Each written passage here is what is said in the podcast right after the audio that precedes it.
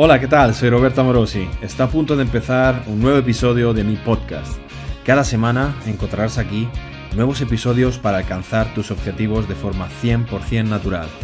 Espero que los disfrutes y te ayuden muchísimo. Un abrazo.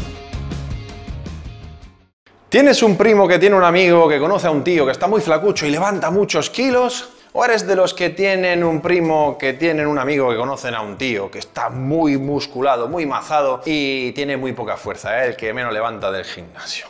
Si entras en una de estas dos causísticas, bienvenido al maravilloso mundo de la campana de Gauss y, los ejemplos absurdos y en este vídeo vamos a explicar por qué se dan estos fenómenos, por qué existen flaquifuertes y por qué existen cachiflojos y qué podemos sacar nosotros de todo esto. Así que quédate aquí, quédate hasta el final porque este vídeo te interesa. Un momento, ¿todavía no tienes tu copia de la Biblia del Culturismo Natural? Un pepinazo de libro que ya ha vendido más de 6.000 copias, con 450 páginas, una programación de 12 rutinas para 52 semanas de programación, con Excel descargables, listos para imprimir y llevar al gimnasio, y además un bonus extra con unos tutoriales de 4 horas de lección para explicar todos los entresijos técnicos del porqué de la programación.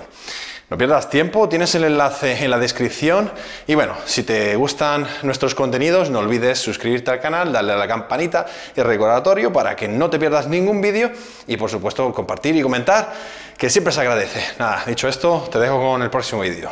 Venga, que disfrutes.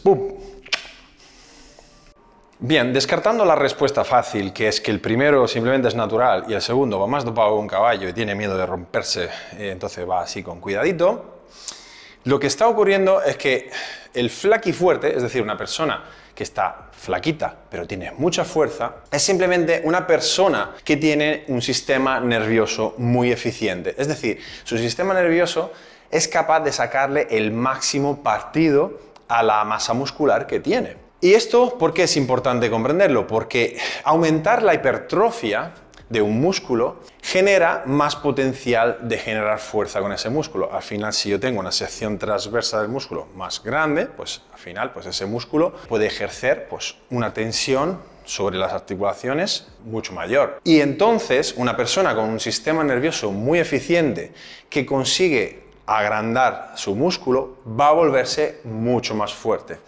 La mejor manera de que un flaquifuerte mejore aún más su fuerza no es trabajando la fuerza, porque su nivel de fuerza ya es muy elevado, sino es justamente trabajando de manera mucho más específica la hipertrofia. Por lo tanto, aumentar la masa muscular es la mejor estrategia para, una vez más, volver a ser más fuerte. Y esto obviamente se da en un bucle. Yo, si tengo mucha fuerza, pero no tengo mucho tamaño, me enfoco en generar más crecimiento muscular, más hipertrofia, y al tener más hipertrofia, poder luego volver a generar más fuerza y así en un bucle continuo. Por otro lado, el que está muy cachas, pero es un flojo, bueno, habría que ver si es un flojo porque quiere o por qué, pero en el extremo opuesto de una persona que tenga mucho desarrollo muscular, pero no esté levantando unas marcas acorde al desarrollo que tiene, ¿qué es lo que va a pasar aquí? Bueno, si una persona tiene mucho tamaño con respecto a la fuerza, lo que significa aquí es que su sistema nervioso es ineficiente, es decir, no es capaz de sacarle provecho 100% al músculo que tiene. Por lo tanto, una persona que tiene mucho tamaño y poca fuerza en relación a ese tamaño, su pareto de, la progresión muscular no está en generar más hipertrofia, sino está en mejorar la capacidad de su sistema nervioso de utilizar esa masa muscular que tiene. Entonces, aumentar la fuerza aumenta el potencial posterior de generar más hipertrofia. Es donde tenemos más margen de mejora. En este caso, entonces, ¿de qué estamos hablando? Pues mejorar el sistema nervioso, ¿qué significa? Mejorar el firing rate, o sea, la capacidad de mandar impulsos de alta frecuencia, mejorar la capacidad de activación de fibras desde el momento cero, reducir la sensibilidad de los órganos del Golgi, que al final son un sistema de inhibición de la contracción que va a disminuir su actividad cuando hacemos un trabajo específico de fuerza. Y entonces En ese caso también mejorar el feeling con altas cargas y sobre todo mejorar la coordinación intra e intermuscular. Por lo tanto, aquí también es muy importante la especificidad de los ejercicios, porque hay una especificidad en cuanto al movimiento que realizamos y entonces todas estas adaptaciones van a incrementarse en base al ejercicio que estoy eligiendo. En otro vídeo explicábamos que hay ejercicios que tienen más transferencia, que ejercicios más complejos, que demandan habilidades más elevadas, tienen transferencia hacia los menos complejos, pero no viceversa. Entonces aquí también estaremos hablando de quizás movimientos básicos multiarticulares. Y entonces, una vez que mejoro todo esto, tendré más potencial de generar hipertrofia. ¿Por qué? Porque una vez que he conseguido que mi sistema nervioso utilice al 100% la masa muscular que tengo, vuelvo a la situación anterior en la que para seguir progresando tendré que volverme más fuerte. Entonces, esto al final es una situación en la que, bueno, en la vida real realmente fuerza y hipertrofia van de la mano, no lo podemos desligar por completo, no se trata de que eh, hacer fuerza solo eh, sirve para hacer fuerza y hacer hipertrofia solo para hacer hipertrofia, al final siempre hacemos y conseguimos unas, unas adaptaciones híbridas, pero estamos poniendo más el foco en una cosa u otra en base a mi nivel. Entonces, en este caso, cuando yo tengo una persona delante que, bueno, tengo que decidir con qué tipo de rutina de entrenamiento empezar, debería de tener en cuenta realmente las necesidades de esa persona con respecto a sus marcas. Pero claro, eh, si hablamos de fuerza de marcas, tendremos que hablar de qué tipo de ejercicios vamos a elegir para decidir cuando una persona es fuerte o no es fuerte. Y aquí está el problema, que cuando utilizamos máquinas, o utilizamos ejercicios que al final no están codificados, que cada máquina puede tener un sistema de palanca distinto, es muy complicado comparar el nivel de fuerza de un sujeto y entonces es muy complicado saber si una persona que pesa 75 kilos, pues es una jaga o donde sea, pues tiene que mover X kilos, ¿no? Lo interesante aquí, por eso, es que os he puesto una página que se llama Symmetric Strength donde podéis vosotros mismos ir a ver cuál es vuestro nivel de fuerza en cada uno de los ejercicios, que, es, que en la página hay un montón, la mayoría de ellos son ejercicios básicos, y entonces de esta forma vais a poder ver si se corresponde el desarrollo muscular de distintos distritos musculares con la fuerza que sois capaces de generar, cuántos kilos por repeticiones sois capaces de hacer en un movimiento concreto que va a solicitar ese distrito muscular. Así que pegaros un buen salto en symmetristrength.com, poner vuestras marcas y chequead a ver qué es que os sale y estoy esperando aquí en los comentarios a ver si os cuadra cuáles son vuestros músculos donde respondéis mejor, donde más desarrollo tenéis, a ver si os cuadra las marcas que, que se muestran en esa página. Evidentemente, este es uno de los motivos por los cuales los movimientos del powerlifting son movimientos interesantes con respecto a poder medir la prestación y mi nivel de fuerza porque es donde tenemos un abanico mucho más grande de datos recopilados gracias a todas las competiciones que hay eh, de powerlifting raw.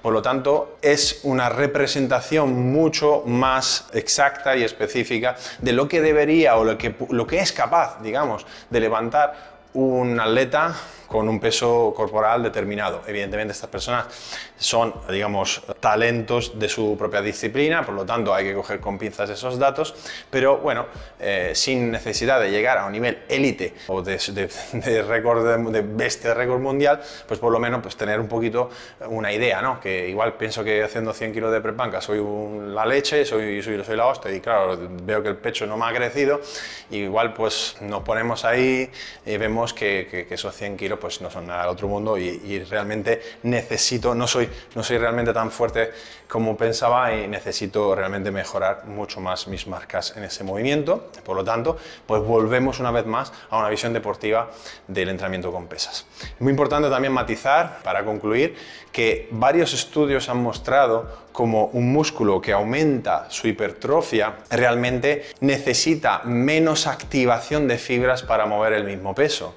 Esto significa que a medida que yo consigo más hipertrofia, necesito aumentar la carga externa para poder seguir estimulando el mismo número de unidades motoras, el mismo número de fibras por cada ejercicio, por cada serie que haga, por cada repetición que haga, porque evidentemente mi cuerpo se está volviendo más eficiente con esa carga. Por esto, el mantenimiento, el concepto de mantenimiento es un poco, pues eso, que hay que cogerlo con pinzas y que al final esto es como perseguir la zanahoria y, vamos a encontrarnos eh, a largo plazo, eh, que no en un estudio de, de 12 semanas, pero a largo plazo, en una programación anual, vamos a vernos obligados a ir saltando de un lado a otro, a ir periodizando el entrenamiento, buscando mejorar mis marcas en ciertos ejercicios, para luego posteriormente poder aumentar la hipertrofia en los músculos involucrados con ese ejercicio. Así que si estáis todo el día así, ah, haciendo ah, aquí, a ver si siento bien ah, el dorsal, ahí con medio recorrido, ahí, ahí con,